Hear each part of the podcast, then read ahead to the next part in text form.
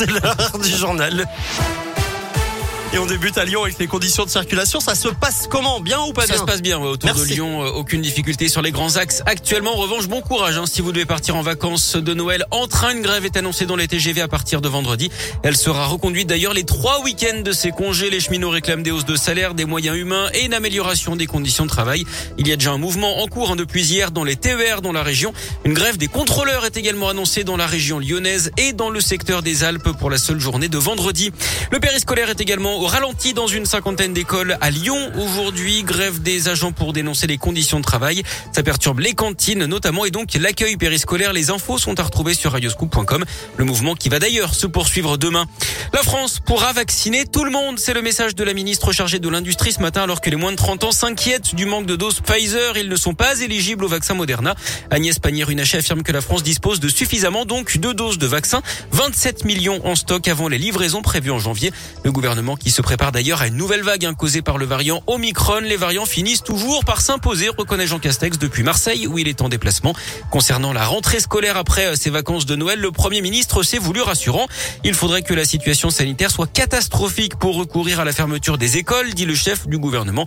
Hier, le conseil scientifique avait préconisé de renforcer les mesures sanitaires avant les rassemblements familiaux de ces vacances en limitant le nombre de participants à table, en se faisant tester avant de voir ses proches, aérer les locaux également ou encore renforcer les gestes barrières. Dans ce contexte d'ailleurs, un dernier rappel, les plus de 65 ans qui se sont fait vacciner pour la dernière fois le 15 mai ou avant ont jusqu'à demain pour faire leur dose de rappel, sans quoi leur passe sanitaire sera désactivé. Ils sont encore 400 000 hein, d'après le porte-parole du gouvernement, Gabriel Attal. C'est aussi demain que débute la vaccination des enfants de 5 à 11 ans à risque. Deux hommes condamnés à huit mois de prison ferme pour trafic de drogue. Ils avaient été interpellés au Minguettes à Vénissieux samedi pendant une opération de la police. De la drogue avait également été saisie. Hier, un autre suspect a été interpellé, toujours dans le quartier des Minguettes.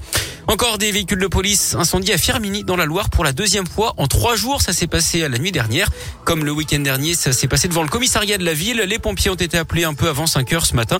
D'après un syndicat, il pourrait s'agir de représailles après le renforcement de contrôle anti-drogue mené dans le secteur. La préfète de la Loire s'est rendue sur place ce matin pour apporter son soutien aux policiers et condamner ces débordements. Une enquête est ouverte. À ce stade, personne n'a été interpellé. On passe au sport avec du foot et Anthony Lopez nominé au trophée UNFP du meilleur joueur du mois de novembre en Ligue 1. Le gardien de l'OL est celui qui réalise le plus grand nombre d'arrêts en championnat depuis le début de la saison. Il sera en concurrence pour ce trophée avec l'attaquant euh, du stade Rennais Gaëtan Laborde et le milieu de Brest Romain Fèvre. Vous pouvez voter hein, pour le GON sur trophéeunfp.com. On rappelle que c'est un autre joueur de l'OL, Lucas Paqueta, qui avait été distingué le mois dernier.